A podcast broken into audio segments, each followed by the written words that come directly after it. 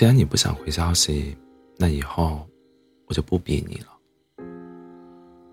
如果我的喜欢让你为难，你别皱眉，我走就是。昨晚临睡前在朋友圈看到这条动态，发动态的是一个女生。细聊之后，她告诉我，她准备放弃那个喜欢了很久的男孩子了。我是很喜欢他，但他的态度总让我觉得自己的喜欢对他来说是一种打扰。是多余的。他说他每天都忍不住想和男生说话，于是每天都主动给他发微信。可他发出去的消息，他很少回复，连一句敷衍的“哦”和“嗯”，他都懒得跟他说。起初他还自我安慰，说他可能是工作太忙，压力太大，没时间看手机，又或者是为他找借口。觉得他应该是心情不好，所以不想跟人说话。后来这些理由连自己都觉得可笑，他才意识到自己在自欺欺人。他问我：“真的会有人忙到连回微信的时间都没有吗？”我想了想，跟他说：“他可能是真的很忙，但你也可能是真的不重要。”因为如果是重要的人，他舍不得，也不会让你反复在希望和失望中徘徊，等待那么久。人对重要的事物是不会随随意对待的，在绝大多数的时候，你所感受到的冷淡、忽视、不在意，都并非错觉。让你失望的人，只会让你失望无数次。等待。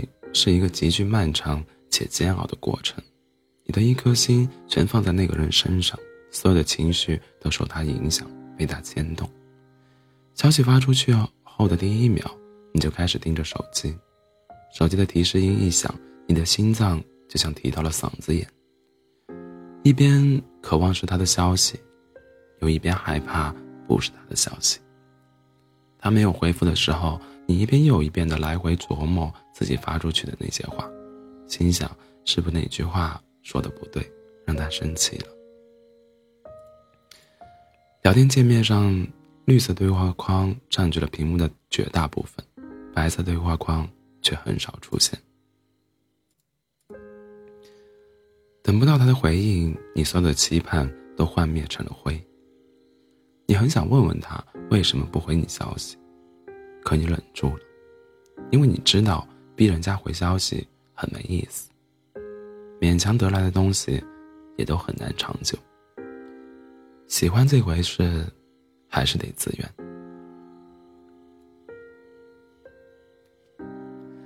网上流传着这样一段话：有时候如果和有时候如果和很重要的人发消息，他一直没有回我，我就会删了那个对话框。因为总觉得看到那个对话框，就像看到了自己的卑微和讨好。是啊，没有人会愿意放弃一个喜欢了很久、爱得很深的人。只是当对方给的冷漠多了，被敷衍的久了，失望也就攒够了。我是喜欢你没错，可我的喜欢是有期限、有底线、有尊严，需要回应。我已经朝你走了九十九步，你却始终不肯踏出第一步。就算再喜欢，我也要原地退回去，坚决不能再走完最后一步了。因为我的骄傲不允许我把自己卑微到尘埃里。没有回音的山谷不值得众生一跃。感情这种事，只有互相喜欢，双向奔赴，才有开始的意义。主动去喜欢一个人，追求一份爱，是一件需要莫大勇气的事情。当你心里有了他，就意味着你给了他伤害自己的权利。在此之前，也许你没，也许你设想过你们一起幸福快乐的一百八十种可能，可现实却总是与之相反。我们总是很难以自己所期望的方式去拥有和享受爱情。遇到这种感情，及时止损才是最好的选择。有时候，我们喜欢的人不喜欢我们，这真的很痛苦。可爱，不是星星和月亮，或是什么大场面，爱是偶尔的运气。地球上有七十亿人，总有人为你爬上月亮。人生海海，姗姗而穿，总有人翻山越岭，为爱你而来。在爱你的人的面前，不用你勉强和逼迫，他也会主动找你，回你微信，关心你。他对你的好都是出于真心和爱。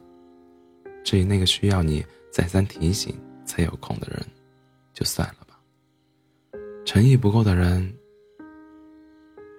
就不要一起吹晚风了。